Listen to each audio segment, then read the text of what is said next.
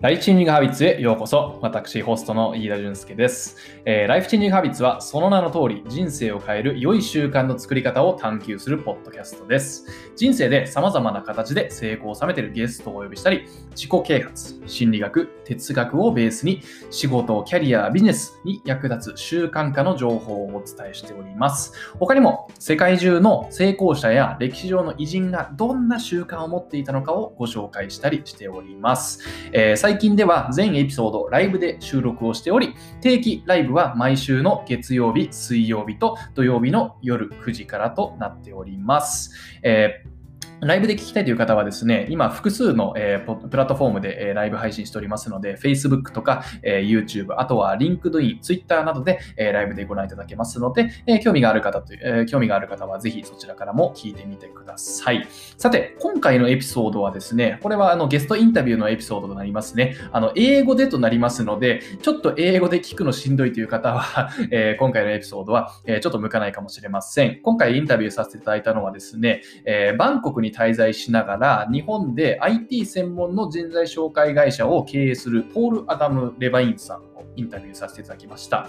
えー、ポールさんはですね、実は僕の、えー、幼少期からの知り合いでして、というのも僕の中学、高校の時の親友の父親なんですね。はい。なので昔からこう面識はあったんですけども、えー、ポールさんには僕がアメリカの大学にいる時に、えー、大学1年生の夏休みの時に僕に、えー、彼の経営している、えヘッドハンティングの会社でイン,、えインターンをさせていただく機会をいただきまして、このインターンの経験っていうのが僕のヘッドハンティングのキャリアの、まあ、入り口にもなったんですね。えその後、大学を中退した後に、えお仕事をもらったりとかね、そういうご縁で、え彼と、え数年間仕事をさせていただきました。えポールさんはですね、あの日本におけるヘッドハンティング業界の、まあパイオニアのような人なんですね。あの日本ではその人材紹介、えー、人材紹介業がまだまだこう確立されていない時期から、このヘッドハンティングという、えー、仕事を、えー、やり始めて、あの一時期は日本でこう最大の、IT 特化型のヘッドハンティング企業を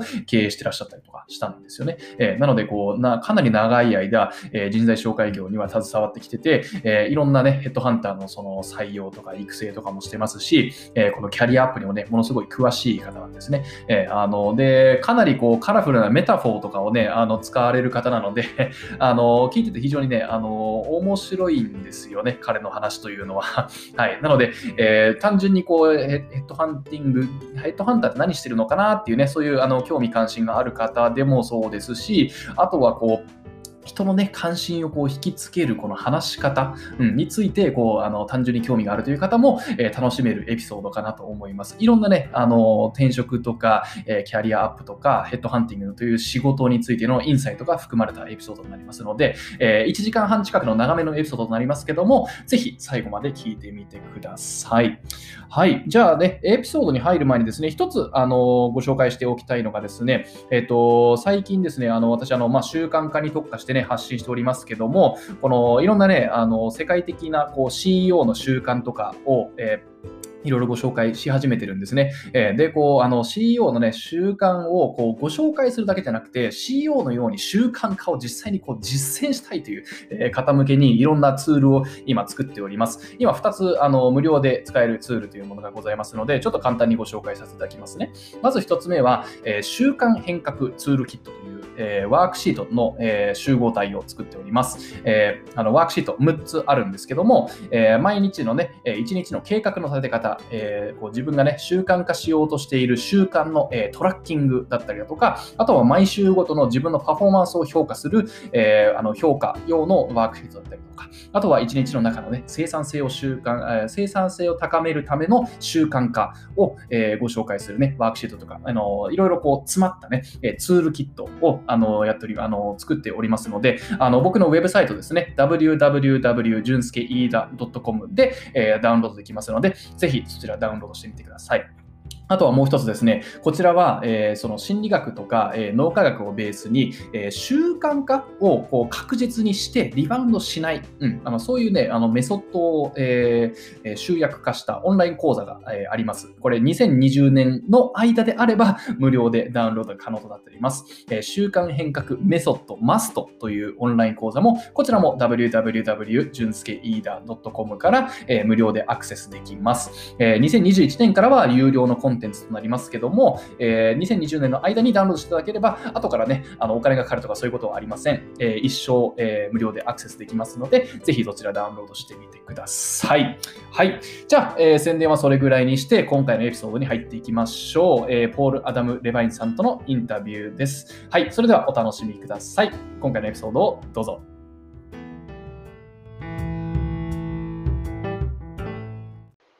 You'll make more success and make the world a better place by being completely honest.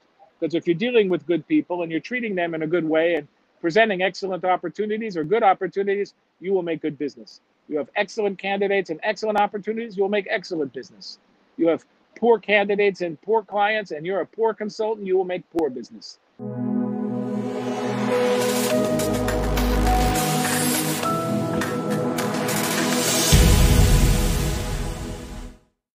Hello, welcome to the Life Changing Habits podcast. I'm your host, Junsuke Ida. So this is the first uh, uh, episode that I'll be doing in English. So we have a, uh, I have a special guest today. So I'll be interviewing a, a, pioneer of the Japanese recruitment industry, Mr. Paul Adam Levine today. So Paul has been in Japan since 1985 and started his first entrepreneurial venture back uh, back in 1992 when he founded his first recruitment company, Access Technology Japan which was the first ever IT centric recruitment firm in Japan. He sold ATJ in 2007 on his 45th birthday and then retired for three years. He came out of retirement in 2010 when he established Pacific Associates Limited, which uh, I was an employee of uh, in 2011. And he also uh, went on to establish uh, the second ATJ, Accretive Talent for Japan, in 2012. And uh, he has run uh, both companies concurrently. He now runs ATJ as chairman and has been based in Bangkok since uh, 2017. Paul has a bachelor's and MBA from San Diego State University and received executive education from Harvard from 2005 and 2007. He is also credited for establishing the first outbound call center to Japan, for which he, he, he was rewarded by the Japanese government. Finally, on a personal note, I consider Paul to be a great mentor of mine uh, and one of the was the first person to give me a job when I was flunking out of college. Uh, and he has given me many, many life lessons uh, throughout the years. I'm sure you'll find his thoughts on entrepreneurship, leadership, and recruitment to be interesting and insightful.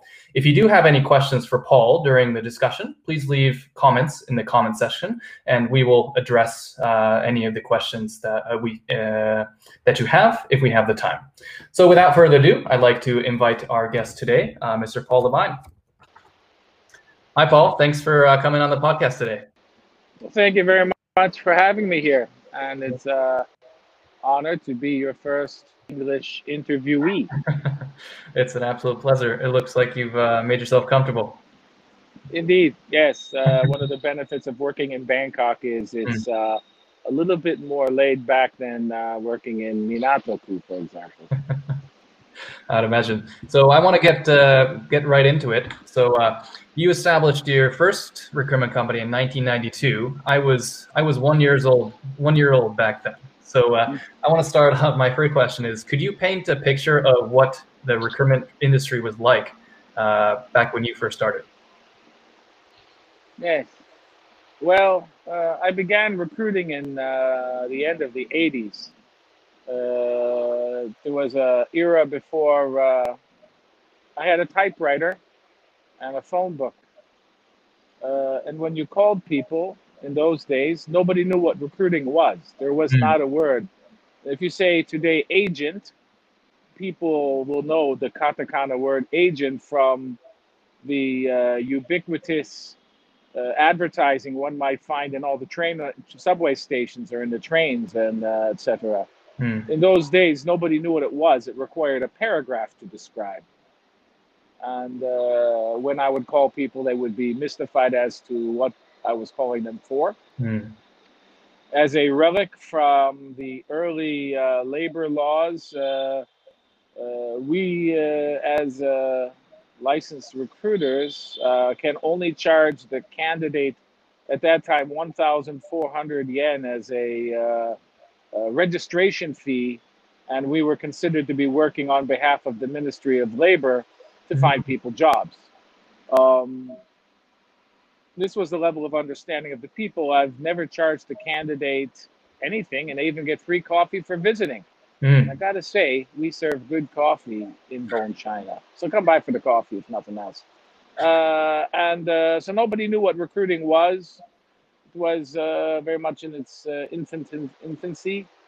I think when uh, in those days there were perhaps licensed recruiters, uh, several hundred, less than a thousand certainly, and it was a very much growing number. Uh, today there are tens of thousands of companies that have licensed. It's much harder to get then than now. and uh, but having said that, it was more the same than different then and now. Uh, Japan is, was and remains uniquely a candidate driven market in which getting people to go for jobs is much harder than finding a company willing to hire a qualified person. Those with experience in recruiting in most other countries, where the trick is the guy who can get the client, which is to say the company willing to hire and presumably pay the recruiting fees, that's the driver of the industry. For in Japan, it's all about the candidates. It used to be 100% about them. Now it's still candidate driven, but to a lesser extent. Hmm. So when you say a lesser extent, is it because um, kind of the stigmas around uh, job change have been uh, removed more so than before?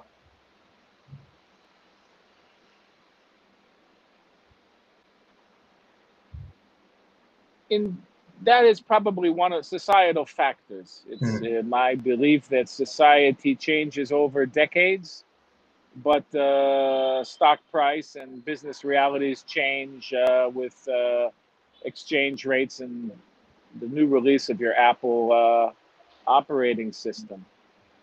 Uh, so the fact is that people have always been changing jobs in Japan, whereas the perception was that uh, it's lifetime employment, but it's never actually been lifetime employment for most of the people.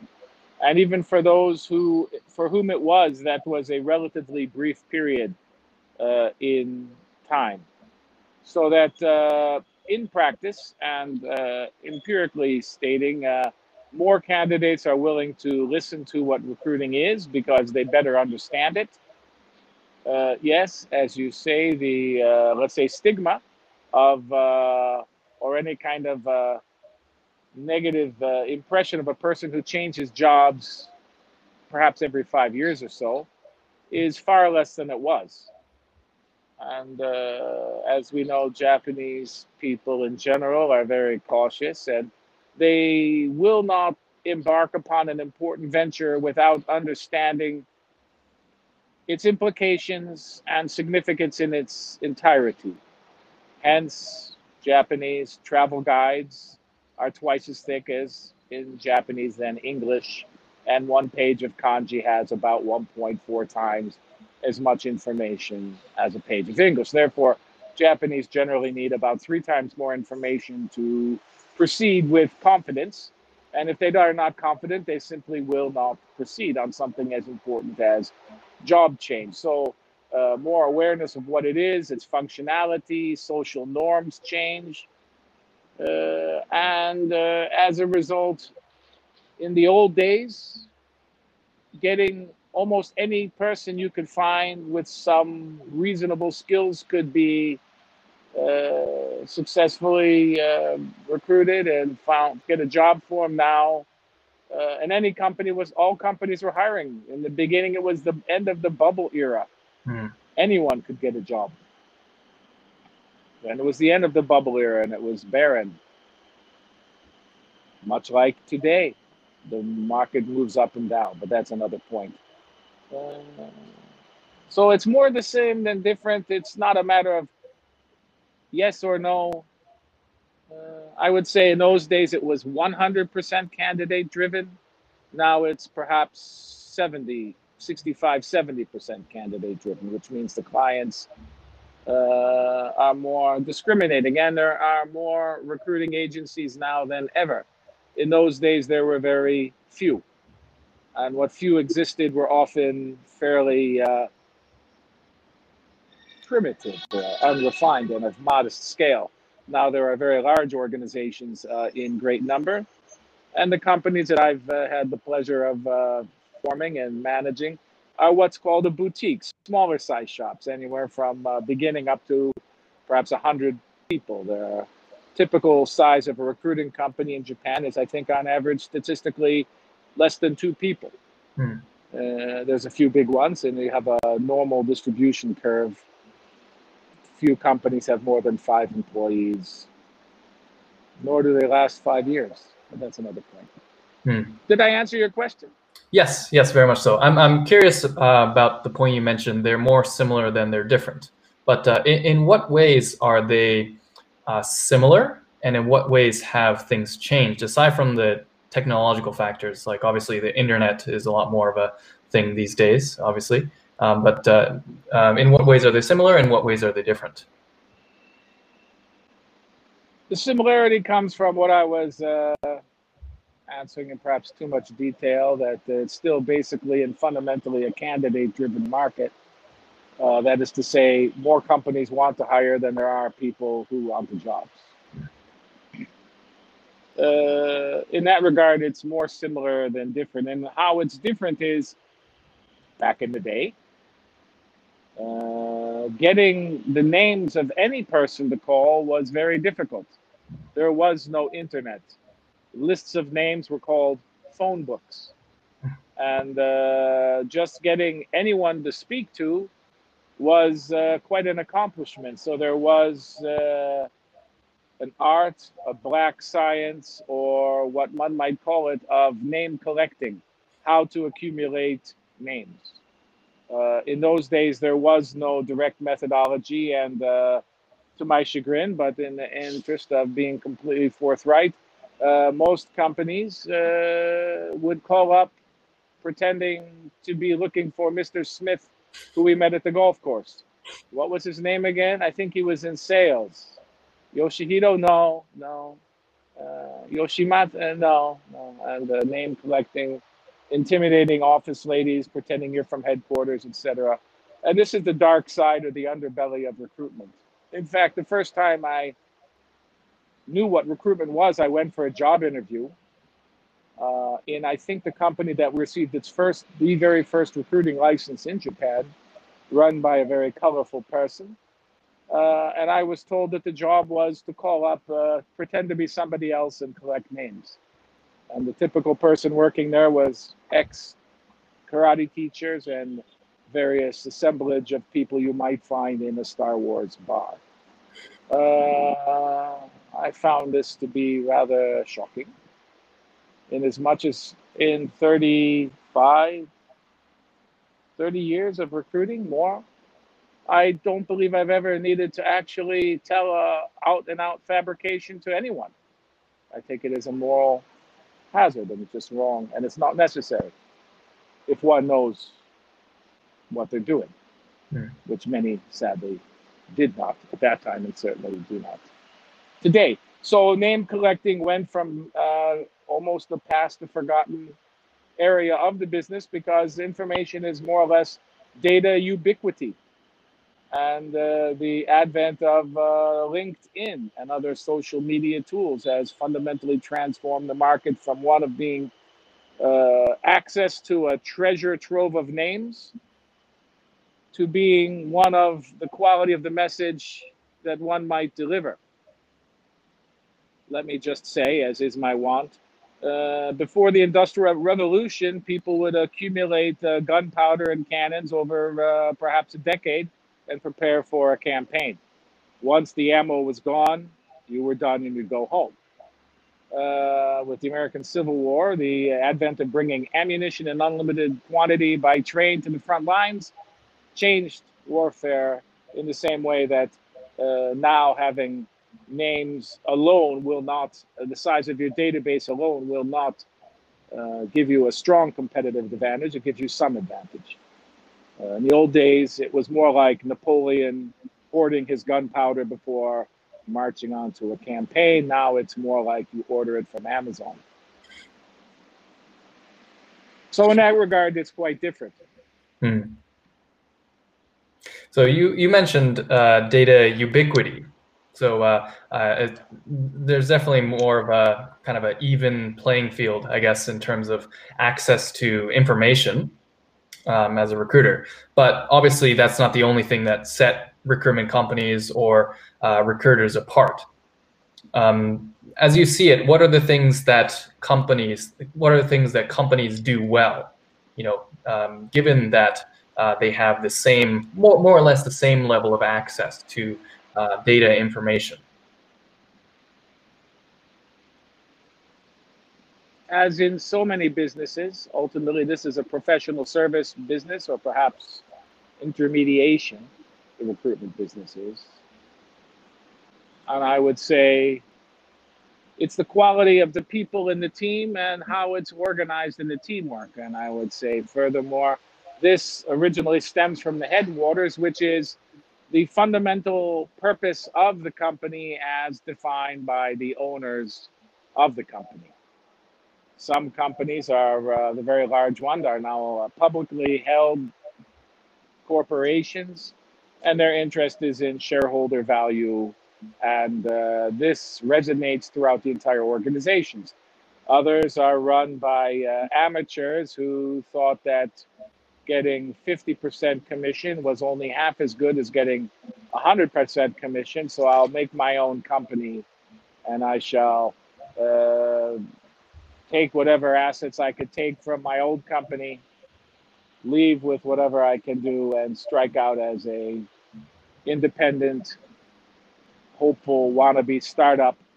And then the purpose of the company is survival and perhaps enriching the uh, person who thus started the recruiting company. The owner is thus an amateur uh, who probably has uh, a baby at home and a mortgage someplace out in Chiba, and they will try and enrich themselves as much as possible. So you have a company that is, let's say, underfunded and uh, mainly focused on making money for the owner. There's all, man, I would think as many types of uh, companies as there are owners. Uh, and this uh, drives the quality of the teamwork and the organization. So I would say, in short, the difference is the quality of the people, the purpose of the company, the philosophy, and how it's all organized. Uh, once again, going back to uh, uh, the story of uh, you know military thing, Genghis Khan, how he took over if you have five individual arrows, easy to break, but if they're unified, they are unbreakable. If you have a hundred person organization with no teamwork, you have 100 one man teams. Or you could have another organization and it's suitably organized and managed such that true teamwork can be obtained and maintained. And uh, this is uh, mutually enriching to the parties involved. And as a result, what you have is a 10 man team. So it's the uh, quality of the uh, leadership the, and uh, people in the company. I would say none of the organizations I've ever had. This is now my third recruiting company, not counting its various subsidiaries. Having employed perhaps 1,000 people over the years. Well, I can say we've never had a strong, any kind of competitive advantage in terms of technology or proprietary licenses or things that might drive what could be called barriers to entry or something like this. We have no monopolistic power of any kind. Uh, it's all about the quality of the team and the leadership and the people. If you take people and treat them well, you will get good service. How can a company be a good place to work with if it is not a good place to work for? So I would say the quality of the leadership the uh, timber of the organization. This makes the difference. Hmm. And if you have uh, bombarded by emails and phone calls by ill trained people, you might have an organization that's under a great deal of pressure from its owners to just make activity for the benefit of the people in the company without regards to the effect that has on the candidates, that is to say the people that they're speaking to. In microeconomic terminology, the time and the time and the value of uh, information that a candidate, which is a person looking for a job, renders forward is an externality to the organization. So, in other words, you only care about yourself and uh, whether or not uh, you have a positive or negative impact on the people that you encounter is irrelevant. Such organizations are many. The companies I'm involved with are. We treasure the candidates because it is a candidate driven market. And it just seems beyond that ethically incumbent upon an organization to try and have a positive effect on society. Mm. Perhaps uh, this has prevented myself and the people who've worked for me from making as much as they could in one sense, but on the other hand, I'm still paying the bills after 31 years. Never missed a payday. Right. So um, you mentioned, you know, uh, so it sounds very much so like um, it sounds from the top, and things like uh, things like uh, things like uh, uh, having a thousand one man teams definitely uh, resonates. Um, and I- have seen people working in those kind of environments. Um, you know, especially um, at some other companies that I've other recruiters that I've networked with and things like this. What are some things that, for instance, like you did, or um, some other leaders that you've seen do well to get uh, recruiters to work together? Because uh, very much so if kind of leave them to their own it's very much so kind of a individual mm, how, how can i say it? Um, law of the jungle. Law of the jungle sure. In order to have teamwork hmm. Not only in a recruiting company but i think generally in society as a whole there needs to be uh, rules in place such that people feel secure in doing transactions with others. If you felt everyone might uh, take advantage of you, like in uh, well, the jungle days, um, then it's very difficult to have large scale commerce and complex organization and collaboration among people who are not perhaps blood relatives the sad part of human nature, but I think it's there. Mm. We hmm. are tribalistic in principle, and perhaps even uh, from some deep biological reason. Right? It's a it's all down to reproduction. Mm. Biology nothing happens without it having a reproductive mm. consequence. So people stick together. Okay, what does that mean in practice? creating a team in uh, a situation in which the strong do not prey upon the weak. The company is well organized. There are rules, procedures for how things are done, how credit is allocated, and uh, people feel uh, secure in that, such that they can share their information uh, and uh, with trust comes the fundamental ingredient of teamwork if there's not trust among people, teamwork is not uh, very possible, I would say. And as a result, uh, I try to, and the people I've seen were successful, engender uh, organizations that are well organized and uh, where people do not feel uh, they are dealt with by uh, capricious management, favoritism, nor politics, and they are, let's say, secured by as citizens walking down the street, you feel protected by rules of law. Similarly, in a company, if you feel protected by the uh, organization and the management of the organization, then people feel confident in collaborating.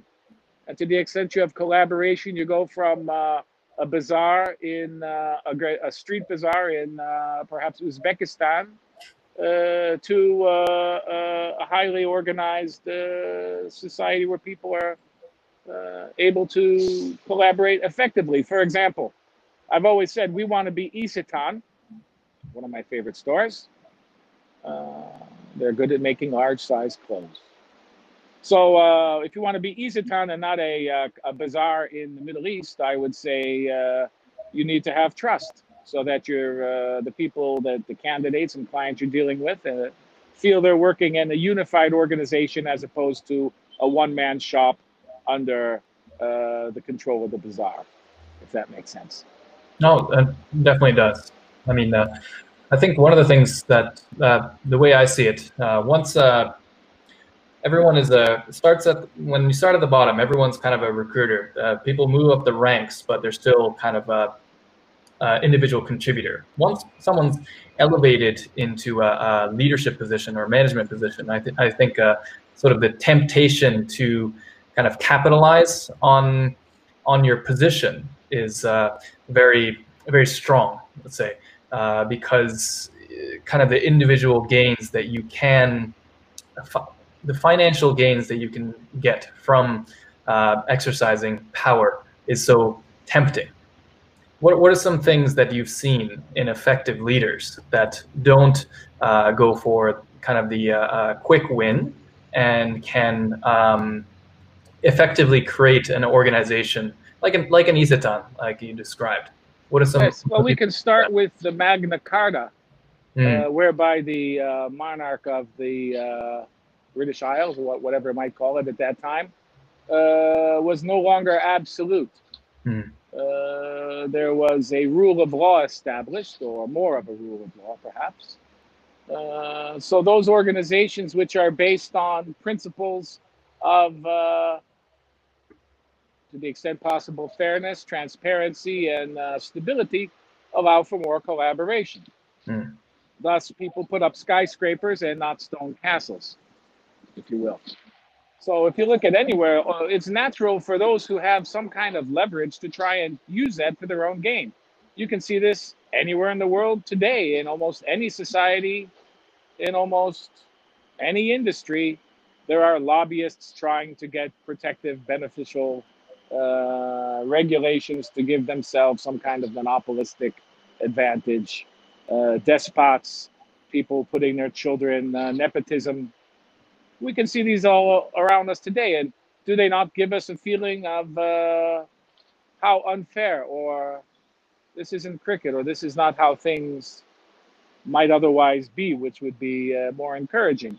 Similarly, at the micron level, a tiny company like uh, the ones I've had the privilege of uh, working in and managing uh, are based on the principle of let's not have that the baser instinct is to try and use one's control to get more for themselves, right? The king has a thousand wives in biblical times, God help him. Uh, and the pauper maybe has none because it can't afford to have one. So the powerful will just take her away. Uh, let's not be that way. Let's not be primitive. Let's collaborate, and have prosperity. A company can be a platform for prosperity rather than a pit of despair. To be a little bit poetic. And so I've tried to manage the company that way because I once was that poor guy who was taken advantage of. Hmm. And nothing drives away good people faster than feeling they've been treated unfairly. Unfairness and an opportunity to grow, I think are the minimum requirements for maintaining people for the long period of time. If people don't feel they're growing, they'll move on. If you have quality people. If you don't have quality people, you can't give quality service. So you need to keep people for the long time, for the long term, in which case one must provide a situation which is worthy of good people staying for a long time. If that makes sense. So, mm. my philosophy and approach has always been everyone needs to drink from the well, everyone wants a taste of cream. And if the company tries to suck up all the profit and wring the last yen of profit out of every uh, transaction within the company, they will be left with 100% of very little. I think the more you give away, the more you get back. And for me, it works. Hmm. Can a bad uh, bad company or leadership turn a good person bad? Oh God, yes. When I first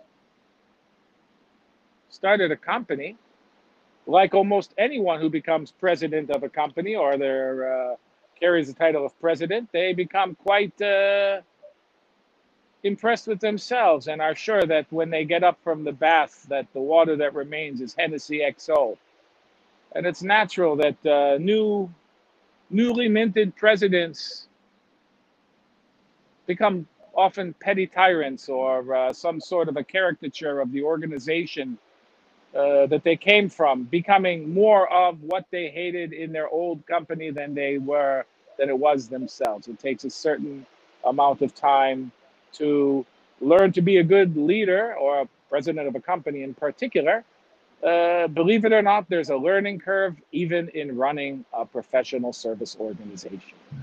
And uh, being a real president or leader does not come from the business card or the fact that you have a company with 2 million yen capital and you're now a properly registered juridical person in Japan and thus you are now shacho or president.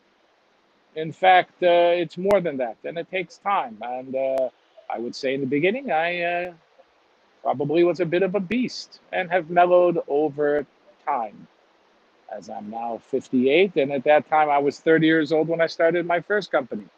You can imagine that uh, the interceding years have uh, let me understand that, uh, in fact, my bathwater is waste, not Hennessy XO.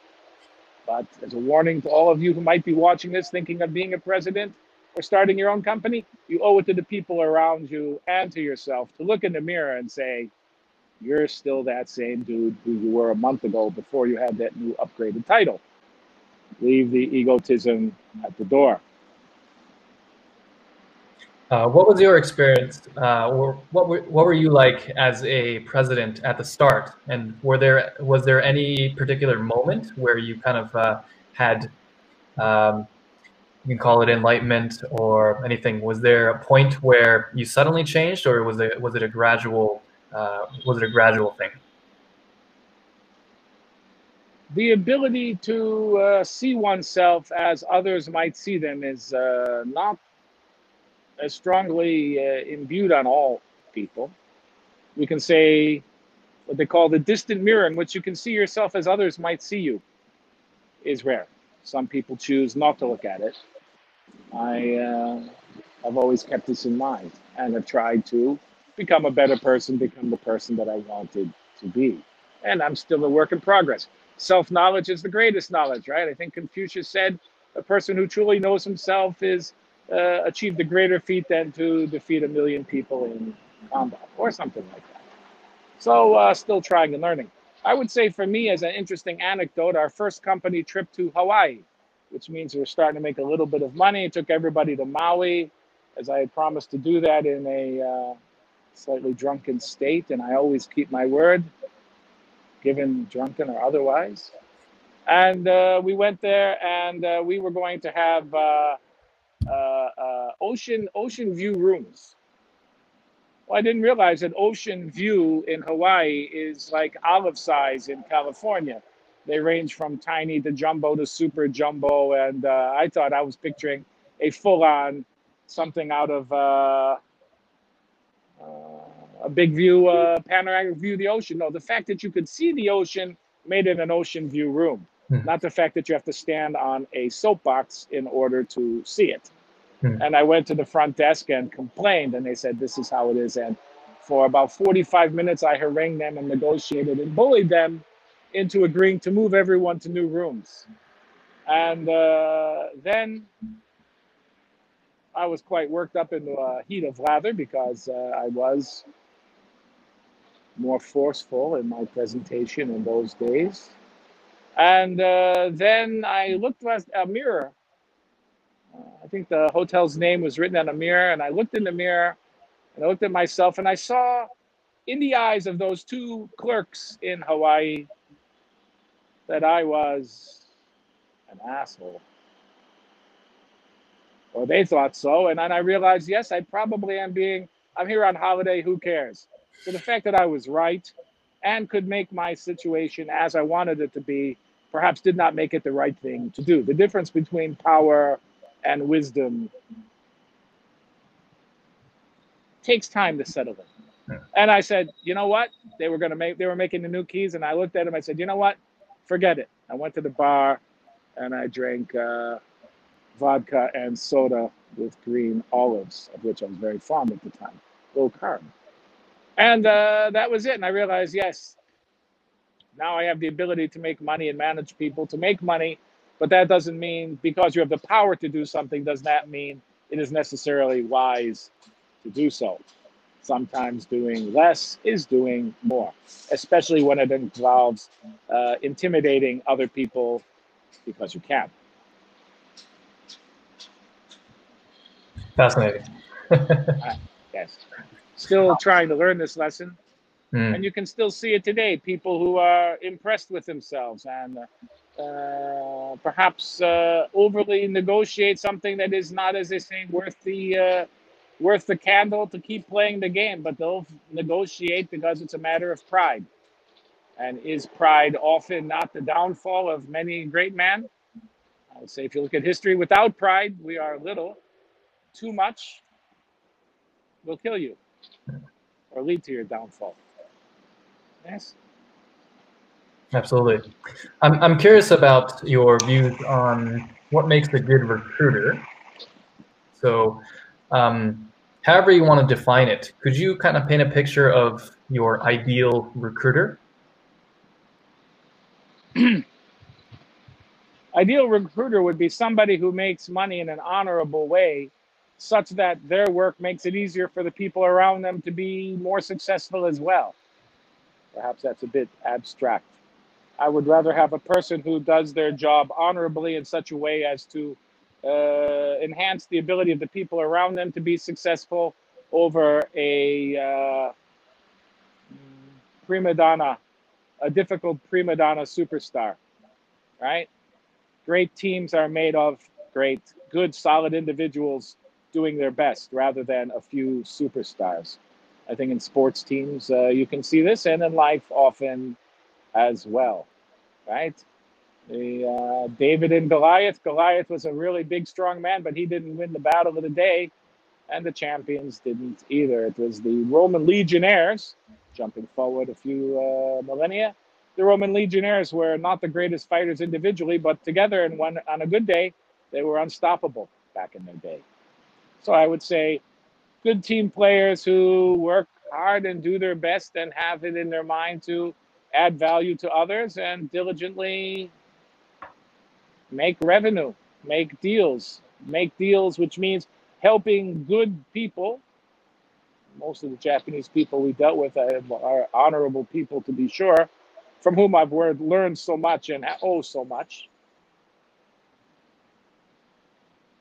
You want you're dealing with the lives of people who for whom their career matters a great deal. So people who understand the gravitas of what we're doing it might be said that a career to an average person in Tokyo uh, is perhaps half the weighted value average of their marriage to them. They're very serious and it affects their marriage. If we can help a person get a job where they can take more pride in themselves, be more successful, and make more money, that makes that person a better, probably a better, more happy person, a happier person to be with. And if we help 200 people change the jobs in a year and get them an on average 10% a year increase, we're creating uh, 20 new salarymen that never have to be educated, fed, take up space on trains, et cetera, et cetera. So we're helping society by helping people one at a time.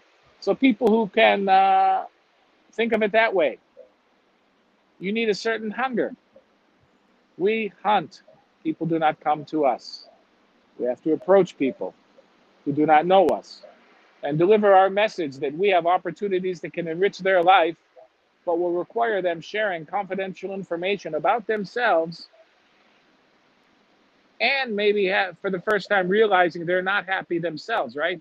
The, the people we're talking to are maybe not entirely satisfied, but don't want to face the reality that they're not. When we present them an opportunity, it forces them to reflect a bit. So we're helping people reflect on their lives. We're helping people improve their lives. So we need people who are have a certain amount of leadership to drive that, some charisma, hunger, because the deal it's not easy, it's not an easy job to do. We have unlimited responsibility to our candidates and clients and absolutely no leverage. We do not own or control either. And yet we're completely held responsible for the outcome of the interview process over which we have no direct control.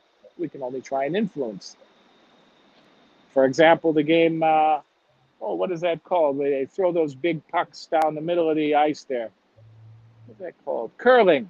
Curling. In the Olympics, which a game most people only see on the Olympics and somebody throws the throws the uh, big stone down the ice, and the guys with the little brushes up there trying to influence the track of that uh, whatever they're throwing down there.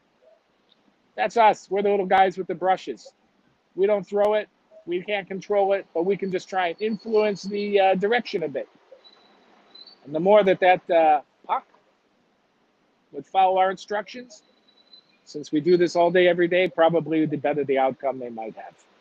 That's perhaps about self aggrandizing. But the point is, we need people who are helpers, who want to help, and are driven to success and driven to help other people achieve success. If that makes sense.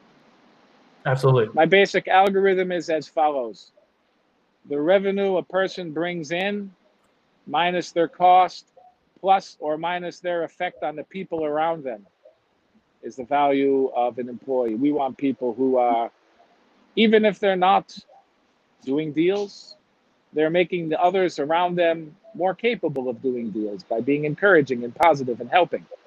This again, this again, as compared to the uh, narcissistic prima donna, who tend to be unstable and not last long in any event especially in an environment like the companies I run, where we have rules to keep prevent prima donnas from preying upon the young and the weak, uh, who are uh, diligently doing their job, but they don't even know if they're being taken advantage of.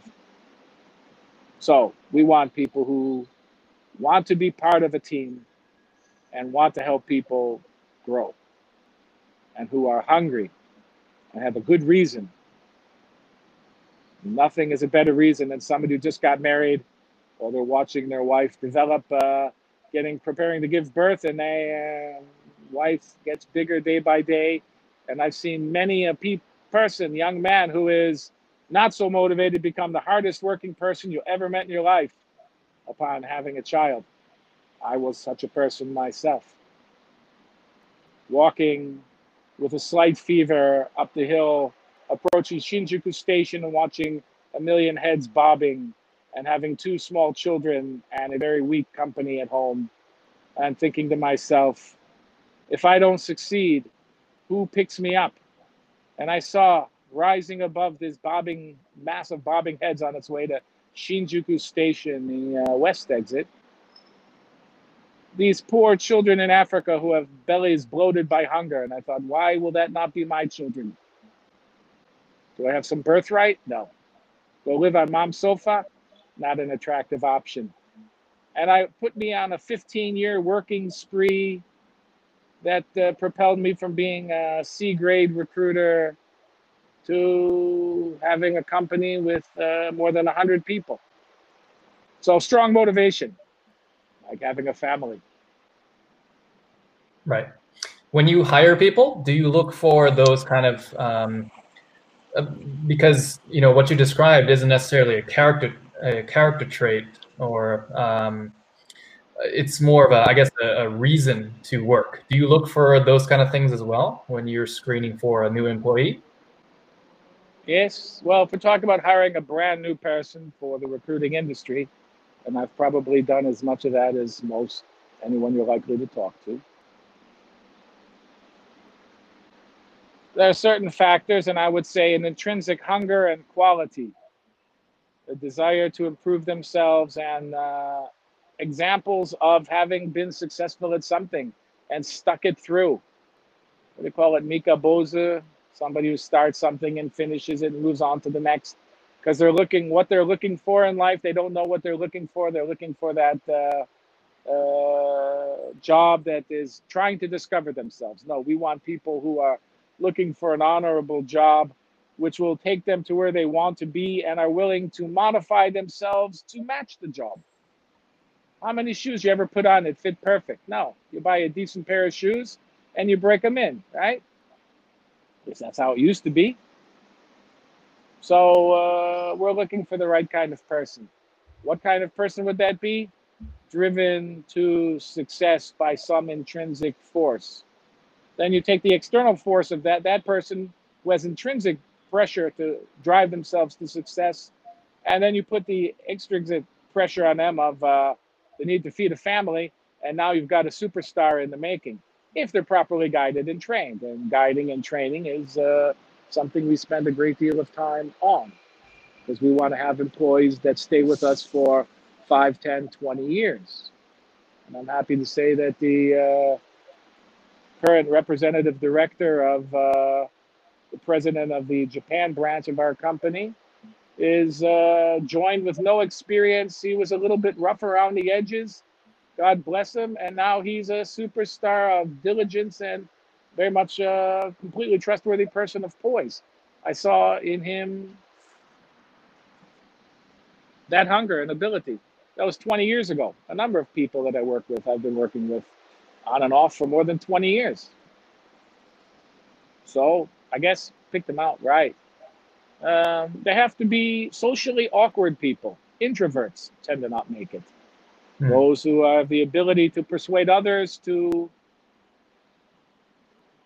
the ability to uh, persuade others to let them get it from life what it is that they're looking for. I don't mean in a manipulative way, but some people just can't get others to do motivate others to do anything. Some don't like to try. You have to have a certain hunger, you have to be part psychologist, part salesman, and very motivated to keep it driving forward because leadership, it's easier for almost anyone to stay in the job they have now than to take a chance and move on. Yes? The angle of repose, a rock falling downhill will stop when it reaches that angle of repose. We have to sort of motivate them to be more. And uh, sometimes that takes leadership and persuasion. Who doesn't want a better job? Who wants to actually undergo the risk to have that better job? Right? Men are often driven to do only what they must do, not what is actually. Very few are so completely logical as to think, gee, I need to proceed forward and actually have a logical plan. I don't think most men are that way. And women probably have similar issues, although I've never been a woman have those issues and even more the pressures of family and all this as well. Their situation is further complicated. God bless the women who make the world what it is today. So the answer is looking for that right kind of person. And the answer is you'll know it when you see it. Hmm. As the great Supreme Court Justice once said, the difference between art and pornography. You'll know it when you see it. you can just tell. Some people have it and some don't. Mm. So uh, you've um, obviously uh, met with many candidates and consulted people who have been on the edge of making decisions. And uh, Japanese people tend to, you described uh, in part kind of the struggle of uh, uh, kind of Japanese people with the culture and that, that, that they need more information um, than people from other cultures. Uh, what are some common, I guess, uh, things that hold people back, whether it be psycho- psychological or societal, um, things that people tend to have, at least uh, in Japan, that you've seen? Well, lack of confidence in oneself is a curse. Yeah. But it is uh, a curse that is visited upon almost everyone, I would say, to a certain extent uh, I don't mean bravado, I mean true self confidence. So the ability to say, I'm capable of doing more and I'm going to try and take some risk. Uh, most folks, especially as they get older, become more risk averse. Rather than seeking benefit, they seek not to lose what they have. uh, often uh, for various societal reasons, the wives of uh, the employ of uh, the people we're speaking to are uh, against the job change because perhaps the person's in his first job, he's working for a company that's listed on the first the first stock exchange of Tokyo, a big name, and they're going to move to a smaller company with less prestige but maybe offers 40% more pay and much more opportunity for that person to be happy and uh, grow and express themselves. And uh, often the wives don't understand this and they're simply concerned with the brand name of their husband and how this affects their children getting into the very best private schools. And they're filled with fear because recruiting is still not understood. We are all ultimately a product that brands ourselves Whereas this sort of highly uh, internal locus of control, thinking that I am a person that I need to market and brand and develop, uh, often people are passive, waiting for someone to uh, lead them to where they need to be. And as the idea of mid career change and building one's own career is relatively new to Japan, as I said, when I first began, nobody knew what recruiting was. Very few people had the awareness that they are a unique brand, so to speak, that needs to be uh, uh, gardened or uh, curated or uh, developed in a proactive, thoughtful way. Most folks just don't have this. And then the uh, people around them, family matters so much. And the family certainly doesn't understand because the, let's say, the common sense of uh, building a career and always have your resume in your briefcase. I was heard people say when I was a child, not that I knew what a resume was, but uh, you should always have that and be prepared and open for opportunities. Whereas in Japan, it is less so. They do not understand. They are responsible for their own development. They're waiting for somebody to take care of them. that makes sense. So there's society, deep-rooted societal aspects. They don't understand how the career development thing works. And without sufficient information, who would make an important decision? Yes? And therefore, the recruiter uh, can serve as an invaluable advisor if the person they're talking to is uh, willing to listen to advice, and if the consultant himself is able to present himself and his knowledge and leverage the resources in this company to help impress upon the people they're meeting that they have a collective value to be added to the process such that they can be more confident in moving forward. Hence, strong, pushy salesman like tactics are doomed to failure because nobody wants to be sold or pushed into something. They want to be given information and let them make a decision. This is a delicate balance between leadership. What's the difference between leadership and management? Ancient question. What's the difference between uh, helping drive a process and being overly pushy. Hmm. I would say different societal norms uh, dictate different uh, levels of pressure in individuals and the sophisticated uh, the sophistication of the person you're dealing with and a great many factors but anyway it's a very delicate balance and it is almost as much art as it is technique and some people are good with people, and some people just give the impression of being trustworthy, whereas others seem, uh, if they lack confidence themselves, just sounds like empty sales words. And ironically, the closer a candidate grows to making that important decision, the more they recognize the agent, recruiters, as having a vested interest in just getting them to sign. And thus you have as you get closer to a time where you need the most credibility, you're also moving to a critical juncture where you have the highest risk of uh, being perceived as having a conflict of interest, where the agent just wants to do a deal and the candidate wants to further his interest. So, uh, those people who are do not spend a lot of time building trust at the beginning will have a hard time being effective in helping people make good good decisions at the end. And if I might add, uh, parenthetically, what is a good decision? A well informed, logical, good yes or a good no. They've made, they have all the facts and they've made a decision yes or no. These are either a good yes or a good no is acceptable.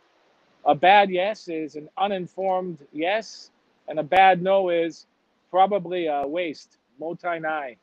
This could have been a great opportunity, but because the agent did not provide enough necessary information to the candidate, the candidate does not feel prepared to make a move because they did not have enough information. So avoiding a bad yes and a bad no is sort of what we're all about. A good yes or a good no is equally valuable because if you have good people, good candidates, good clients, you can make good business that helps people. So a good yes or good no is equally uh, welcome, although we hope there's enough good yeses to keep the lights on. You uh, touched upon a point that's so um, it's it's um it's something you have to kind of experience until you kind of uh, understand it. Is the point where the closer you get to closing the deal, uh, the more of a conflict of interest you have with the candidate. You know, um, I think a, a, common mistake that uh, beginners make is become kind of more salesy and try and be a little bit more assertive towards the end of the deal to try, try and kind of pressure a candidate into making the jump. Um, but uh, uh, without realizing the fact that the more, you know, uh, the closer it becomes to the actual decision, the more the candidate is on edge and they can start to feel the conflict of interest. Um, so I've been in a position uh, to do this, and you you were kind of in that position back at uh, uh, my previous company. Uh, but uh, um, sort of being senior recruiters tend to come in at the end, uh, towards the end of the deal, to try and talk candidates through their decision making process. But obviously, that person hasn't been involved in the process and hasn't been building trust with a candidate uh, from the start. Um, but uh, uh, wh why is it that a seasoned recruiter would come in at that point, and how is it that that person can sort of create a bond without the prior buildup? What are the ways that a uh, seasoned recruiter would do that? I, I kind of have my own uh, philosophy, but I'm curious to um, hear, hear your thoughts of how a seasoned recruiter can kind of immediately establish trust with a candidate. They, uh, that is a fascinating question. Mm. Uh, why would they come in halfway through the process? Because they're probably trying to leverage a lot of young guys to get a lot of deals halfway cooked. And uh, like the guy who chops up potatoes in the kitchen, and puts together uh, puts together the basic food, and then the chef with the big hat and the big gold medal comes out and applies a special sauce lights are then fired to delight sure. the, Let's uh, say that uh, that recruiter doesn't have any uh, vested interests aside from they're trying to help for the sake of argument. Well, it's hard to imagine a person being in any situation where they don't perceive some element of uh, self-interest, but uh, more or less, it's how you strike the candidate. I think that whereas, uh, whereas for the most part, Japanese people, if I can say, are not the most verbally articulate, and uh, especially when speaking to foreign people or even among themselves, verbal skills are not the most important way of communication, or the only way of communication, whereas they would be in perhaps America. I'm from Chicago, so uh, the verbal word is very, very important. The person, however, Japanese have the ability, some kind of ability to determine, I think, an excellent filter of what is the true intention of the person they're talking with what would you call this? Haragei, Inshin, Denshin. Inshin, Denshin. I'm probably, uh, ha- I, I never learned to speak Japanese. I learned over the years. I never went to school. So I might be mispronouncing these things. But the Inshin, Denshin, Haragei, they can tell when they're being manipulated and perhaps not being dealt with in the most forthright sort of way. if they're per, if they're dealing with somebody and they can see in his eyes and how he smells and feels and twitches and all these millions of signals that our brains can barely perceive but if they could they can tell if this person is both experienced knows what he's talking about is delivering a truthful useful message in such a way that the person receiving the message feels they're being dealt with in a forthright honest way they can just tell you know when you're being uh, conned, uh, if I dare say, when you're being bullshitted, you know it. Mm. Furthermore, it takes months for a recruiting process, typically from beginning to end, no less than two months. Normally, occasionally they go fast, but especially with people who are new to it, it takes two, three months. The half life of a lie is half as long as the deal takes. So if the candidate feels that there's anything at all that was not exactly consistent with what they were told, they will detect it by the end of the process. And thus, trying to manipulate, lie to, or in some way um, prevaricate or uh, uh, some kind of mendacity or something that just doesn't ring true, they'll smell it and they'll tell. People know just as uh, Japanese are often not the best at verbal communication, that same power is in reading people's true intentions. So if you have a true heart and good intentions and you're trying to deliver the message and information such as to help a person make a good yes or a good no, the candidate will feel and sense that. And if you do not have a good heart and you are not trying to do that and you are simply trying to uh, make a deal for your own benefit, the candidate will often feel that. And if you can, these simple, cheap, sleight of hand magician type tricks are enough, or what one is relying on to be successful as a recruiter, then you are probably dealing with relatively unsophisticated or not very intelligent people. You are what you eat, as they say. If you are dealing with dopey or not so mentally sharp people, and that's the level of person you can present to a client, you will be perceived as a dopey recruiter. If you are an excellent recruiter and you are thus able to work with excellent people, and you are now presenting excellent people to excellent companies, then in time you will be an excellent recruiter. So the point is, lies are a empty promise and wrong and bad and you muddy the water for everyone else. So if you're doing that now, please stop. Just makes it harder for everyone else. And if you're not, don't be afraid to tell the truth. Because if you're dealing with good people and good companies, you will make deals. There's no need for it. It's counterproductive and it's just morally wrong. You'll make more success and make the world a better place by being completely honest. Because if you're dealing with good people and you're treating them in a good way and presenting excellent opportunities or good opportunities, you will make good business. You have excellent candidates and excellent opportunities, you will make excellent business.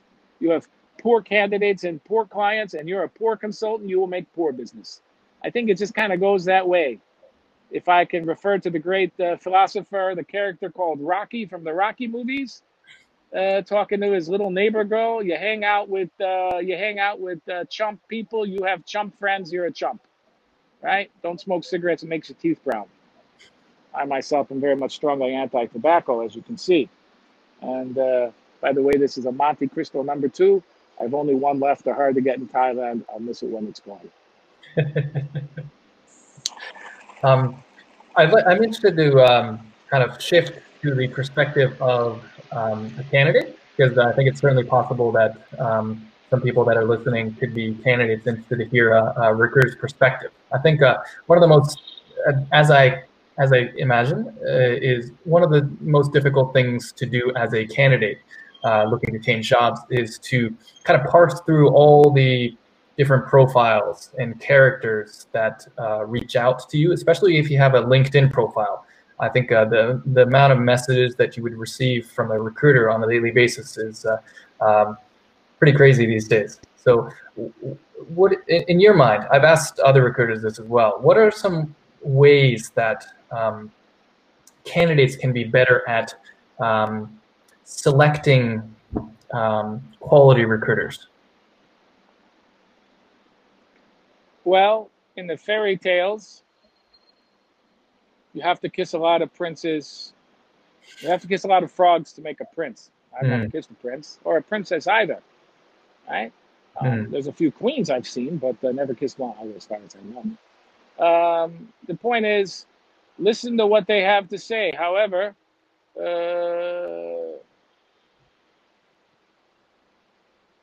try to deal with people that you have as a candidate rather than being annoyed that they're being continually pestered. Uh, keep an open mind, listen to what they have to say.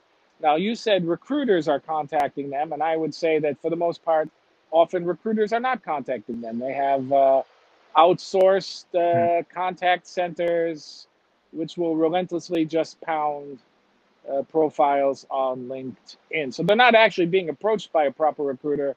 They're being approached by a junior person Right. who uh, perhaps has very little to offer. However, behind that person, if you might just fail to say no and actually listen, instead of just a no, I'm annoyed to a maybe, then uh, an opportunity might uh, present itself, which could be thought provoking. And even if it's only thought provoking and helps you reflect, you as a candidate, reflect more on your own situation, this is itself a value. Again, perhaps this conversation can help lead one to a better understanding of them all, their own self and their own situation, right? Self knowledge being the most precious. And I think uh, uh, psychologists often say that uh, it takes uh, a great deal of effort to truly understand one's own situation. So if uh, you're not prepared to listen, why are you not prepared to listen? Perhaps you're afraid to find out that you're actually that little voice in your head when you're on the uh, chuo line on your way to work uh, for an hour and a half in the morning. You're not in the situation you want to be. So one might ask, why are you resisting to listen? Perhaps it's because you don't want to find out you're actually not happy where you're at. And you're not brave enough or have enough confidence in yourself to do something to give yourself the life that you probably could have or deserve. So, uh, how to screen them out? Uh, if it looks like junk mail, ignore it. If it looks like a well crafted message in a thoughtful way, why not listen? However, uh, well, it's not easy. First of all, one must understand are they really happy? How many times have I talked to people that say, I have no interest in leaving, I'm very happy with my job, only to find that their company was just bought by the company they quit three years ago. Hmm. And they're back to where they they're heading back to where they came from. The situations are fluid. As product life cycles shorten the length of tenure in one company is also being shortened right? So perhaps annoying as they might be take a moment to listen one never knows I think uh, people who um, effectively form partnerships with recruiters do so over the long run. Um, but uh, what are some things, what are some characteristics of a candidate who builds a strong relationship with a recruiter? Because I think it's a, it goes both ways. There's things that recruiters can do well, and there are also things, characteristics that, uh, um, or not characteristics, but things that uh, candidates can do on their side to uh, um, have recruiters help them the best they can. Does that make sense? Yes. I'm living now in Thailand, which is a fascinating country. And Thailand and Japan share a couple similarities, one of which being neither country was ever actually colonized and homogenized. So they have their own unique Asian culture based on uh, Buddhist beliefs, perhaps. So Japanese and Thais are similar in their deep OS, but perhaps completely opposite in their modality of how they conduct their lives. So in Thailand, people will never say no, they won't do yes. Japanese tend not to say yes, but they won't do no. This makes sense. Did I say that right? Yes. Thais will never say no, but they might not do yes. Japanese seldom say yes, but the trick is got to get get them not to do no. Mm. So often the candidates uh, who have the best relation with recruiters uh, actually afford the recruiter a modicum of uh, respect and give him his time and honest feedback. Uh, when dealing with one's own feeling of being happy or satisfied or not, and uh, their abilities and their value in the market or not, they're also looking within themselves. Those people tend to be very confident, open minded people who have true confidence in themselves and uh, deep confidence in oneself is not a common trait among the people who are salarymen. Yes? I'm saying this empirically, with all due respect. We could uh, theorize as to why this is, but I would say strong self confidence is an area that almost everyone could gain, could benefit from if they have the wisdom to understand it. And many salary men, who are what we're talking about, who are going from the passive world of being a salary man into being what you might call in sports a free agent. It's a big move. It's a change of are you proactive and self managing or are you reactive? And the salary man is, by his definition, a reactive modality. Hmm. So those who are more proactive tend to have better relations with recruiters because they're more likely to be talking to them because they're thinking about how can I further my situation because I could probably be doing more with my life. So the timid and those lacking confidence will probably be less likely to engage. If that makes sense. Right. That certainly does. On the flip side, I think uh, recruiters don't necessarily, well, on an industry average, let's say, um, the industry doesn't have the best reputation um, in terms of customer experience, let's say. Um, what do you think are things that the average recruiter could do better to uh, um, kind of uh, raise the level of uh, trust in a recruitment practice? Transparency and ending the process with as much enthusiasm as you began it. Mm. If you're a surgeon and you cut a patient open, you don't suture him up properly, the patient will not have a good experience. So Often you, recruiters are driven are driven to start processes with great enthusiasm, but when they see that the process will not lead to immediate benefit for themselves, they just drop the conversation and the candidate is left hanging. This is probably one of the top complaints. Uh, providing proper feedback and ending the process as it began with that level of enthusiasm.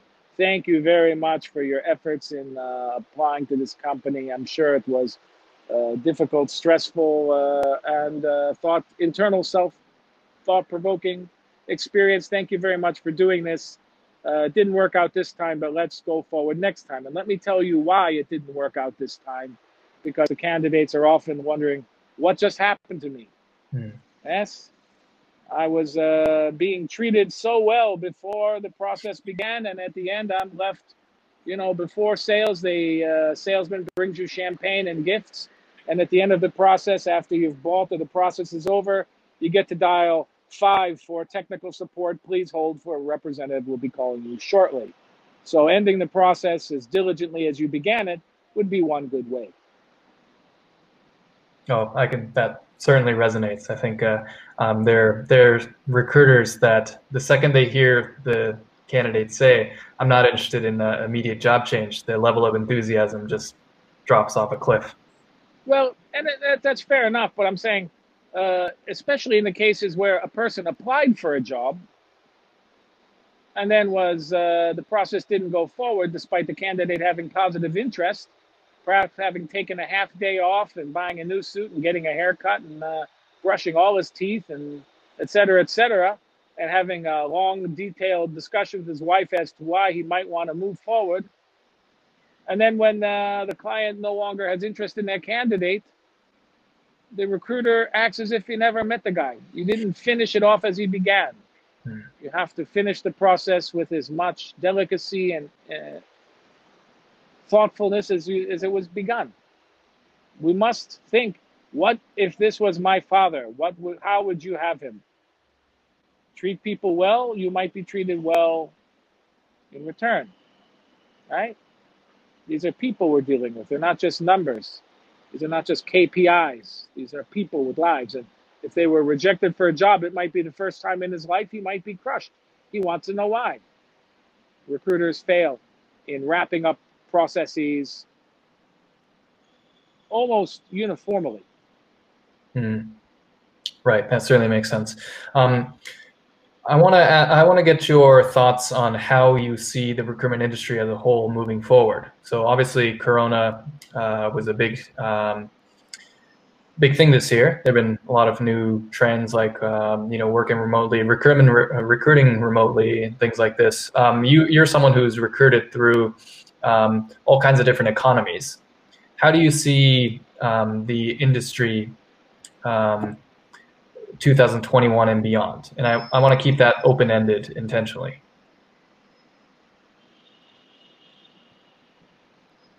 Well, I've uh, seen the end of the bubble, two Gulf wars, the Southeast Asian currency crises, SARS, MERS, the IT bubble crash, Lehman Brothers, etc. This is not my first rodeo. Life goes on, but it never goes on exactly the same way.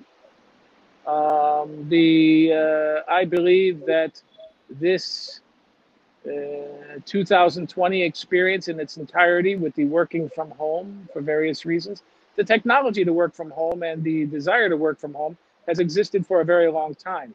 In fact, I think uh, 20 some odd years ago, as I recall, California legislated that a certain percentage of the workforce must be teleworking or not recruiting, not working from the office, so as to cut down on congestion and uh, being stuck on the 405 for uh, two hours on your way home.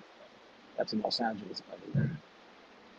So the technology has existed perhaps since the uh, advent of ADSL and cheap internet, but the societal norms have not. Societal norms change over decades, as I mentioned earlier. So I think the uh, working from home will be more and more common. This is uh, communication related technology has always been my specialty. It's where I began communication related hardware. Fortunately for me, I focused in this obscure area and then the internet came. That was good, right? You can't catch the big wave. You got to just be in a place where you think it'll come. Hmm. Very fortunate that uh, it came to me. And I rode that from uh, the big swell standing up all the way under the surf. So I would say uh, the technologies existed, but uh, the Showa era concept that the office is the center of your life and uh, all that went into that is uh, has been perhaps in place and this has accelerated and i don't think i'm the first one to observe that the uh this uh, 2020 experience has accelerated the uh, digital transformations and the work from home thing by perhaps five or ten years in fact i think i read this in the newspaper yesterday it wasn't the newspaper it was, I think, a Wall Street Journal article. I said newspaper because I'm old and I say stuff like that. I call my smartphone a cell phone, perhaps the way grandparents used to refer to a refrigerator as an ice box. Mm. Right? you don't remember what ice boxes are. Neither yeah. do I, but that's what the old people used to call it. So I said I read it in the paper. Mm. Well, having said this, there'll be more and more work from home. Uh, having uh, seen this, uh, and believing that it could be done starting in roughly the year 2000, 1999, I believe. Uh, I established uh, my first offshore call center in uh, Wellington, New Zealand, which was an entirely uh, enriching experience. Wellington's a lovely town. You can't beat Wellington on a good day. Never had a bad meal in New Zealand. Uh, and the award which you mentioned we got was not from the Japanese government. It was from oh, the, uh, government in New Zealand. In fact, uh, the uh, we were having a company opening party and uh, setting up the stereo. Yes, I used to like to have a big stereo in the office. I was younger then. Um, and uh, I'll admit to being slightly intoxicated. It was nearly Christmas time. Uh, and the mayor of uh, Wellington rocked up and presented us with an award Mm. for the first outbound call center to Japan. And at one point, we had more than 100 people there uh, back in the good old days. And this was the first, uh, I believe, offshore call center dedicated to supporting Japan Mm. in this way. There were a couple of offshore recruiting companies, but they were on the more or less the uh, one line, like a fishing with one line. We were trying to turn this into a commercial fishing operation. Mm. And we had uh, developed strategies for accumulating thousands of names. Back in the day where having names was precious. Again, back to the ammunition and the industrial revolution story, we had an early we had a primitive belt-fed gun and everybody else was on muskets. Hmm. And that was uh, one of the reasons uh, the original ATJ, uh, my uh, the company that I formed, and when my children were learning to walk and suckling at their mother's breast, I was off making deals to breathe life into this company. As I said, I was uh, almost uh, psychotically dedicated to success as I had two little children to feed and uh, was essentially a functional illiterate in a foreign country. All I had was hard work and desire to help. And that's rocked on. Although perhaps I don't work as hard as I did then. But uh, that point aside, uh, I would say that uh, the idea that uh, recruiting could be done remotely, that work could be done remotely, was something I observed and began experimenting with uh, in 1999. Uh, that rocks on till today, where uh, as I'm sitting in Bangkok, uh, we have a team of people here who provide back office support and various support to our Japan operation. Uh, so uh, remote recruit, re- remote recruiting or recruiting from remotely is something we began in uh, 2012. And uh, so, in this regard, as the uh, shocks of having to work from home uh, and people were getting used to it because there's a learning curve to almost everything, uh, we already had at that point uh, seven, eight years experience in doing so. And I believe that's one of the reasons that even in these difficult times, we're able to achieve a modicum of success even now. Right. Uh, I think this is a good point to start to wrap things up. If um, anyone who's listening is a recruiter, maybe perhaps wants to work uh, for uh, uh ATJ, or if it's a candidate or client interested in to uh, um, engage with you or uh, some of the consultants that um, you employ, um, what are some things that you are looking for, and um, how, how can they reach out? Yes, my email address, perhaps you'll put it on the link. It's easy. Sure. Pal at atj.asia. P A L, like my name, Paul Adam Levine, at atj.asia. Send me a mail or find me online. If you're a recruiter and you can't find me online, you're probably uh, not very effective. uh, I would say uh, we're looking to talk to any good people. I value interesting discussions with good people on almost any topic. Uh, working in recruiting, candidates, clients, or just interesting people. Uh, we can learn so much from anyone, and no knowledge is uh, a waste. And uh, I value the opportunity to learn from you. And if you feel after watching this that uh, interacting with myself might have bring you some benefit, and I welcome most anyone to reach out. If it should lead to commercial success, all the better. It should lead to more self-awareness or growth or an interesting, thought-provoking discussion, that in itself is uh, intrinsically valuable. So I am available to talk to one and all, old friends and new. Okay, great. We'll certainly have your contact details in the uh, description uh, of the video. Okay, so I was able to maybe ask 20% of the questions that uh, I wanted to ask initially, but uh, it's certainly been a fascinating conversation. We might have to do a uh, part two on one of these. I would look forward to that. I'm Mm. happy to be of service to anyone. I came to Japan more or less penniless, and now I get to live my life uh, uh, as uh, some sort of uh, more uh, elegant way, having working hard for more than 30 years in recruitment. I feel a great sense of responsibility and appreciation for my time and all the goodwill that's been shown to me. I'm happy to return this in any way. And I thank you, uh, Junsuke san, for uh, this.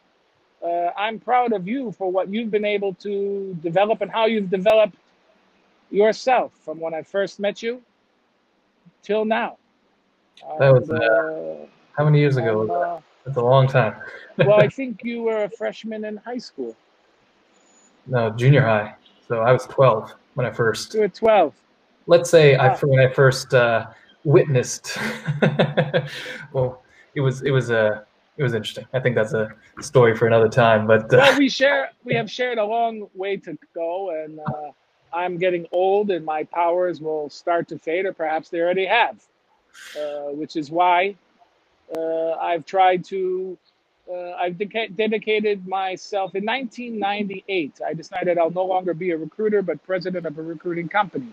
These are slightly different things. And uh, after the sale of ATJ, I decided my next mission in life is not to just create people taking uh, good young people and turning them into businessmen, but taking uh, competent people and turning them into presidents and giving them that opportunity and helping create that. So uh, that's my mission. If you feel you want to be president or master of your own fate, uh, my own personal mission is to help people do that. And I am ready to serve. great. Well, Paul, it was an absolute pleasure. Thank you so much for uh, being on the show. A great pleasure and an honor, and the best of luck to you, Junsuke-san. Thank you very much. Uh, so, yeah, thank you very much for listening. I think there were a few people uh, who were tuning in uh, throughout the show. Um, if you find found this conversation interesting, please uh, share the video. I'll have the replay up in a few days. Thank you so much. Thank you, Paul. Bye-bye. Okay, bye bye.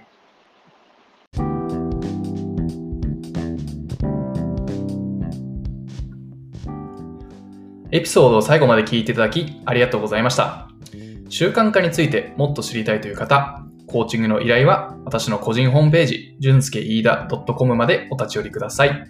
個人ホームページからメルマガにご登録いただくと、えー毎週習慣化についての記事や私の開催するセミナーの情報が受け取れます。他にも YouTube、Facebook、Twitter、Pinterest、LinkedIn、Instagram などの SNS のプラットフォームで毎日情報を配信しておりますので、じゅんすけいいだで検索いただき、ぜひフォローしていただけるとありがたいです。それでは改めてありがとうございました。また次回のエピソードまで。さよなら。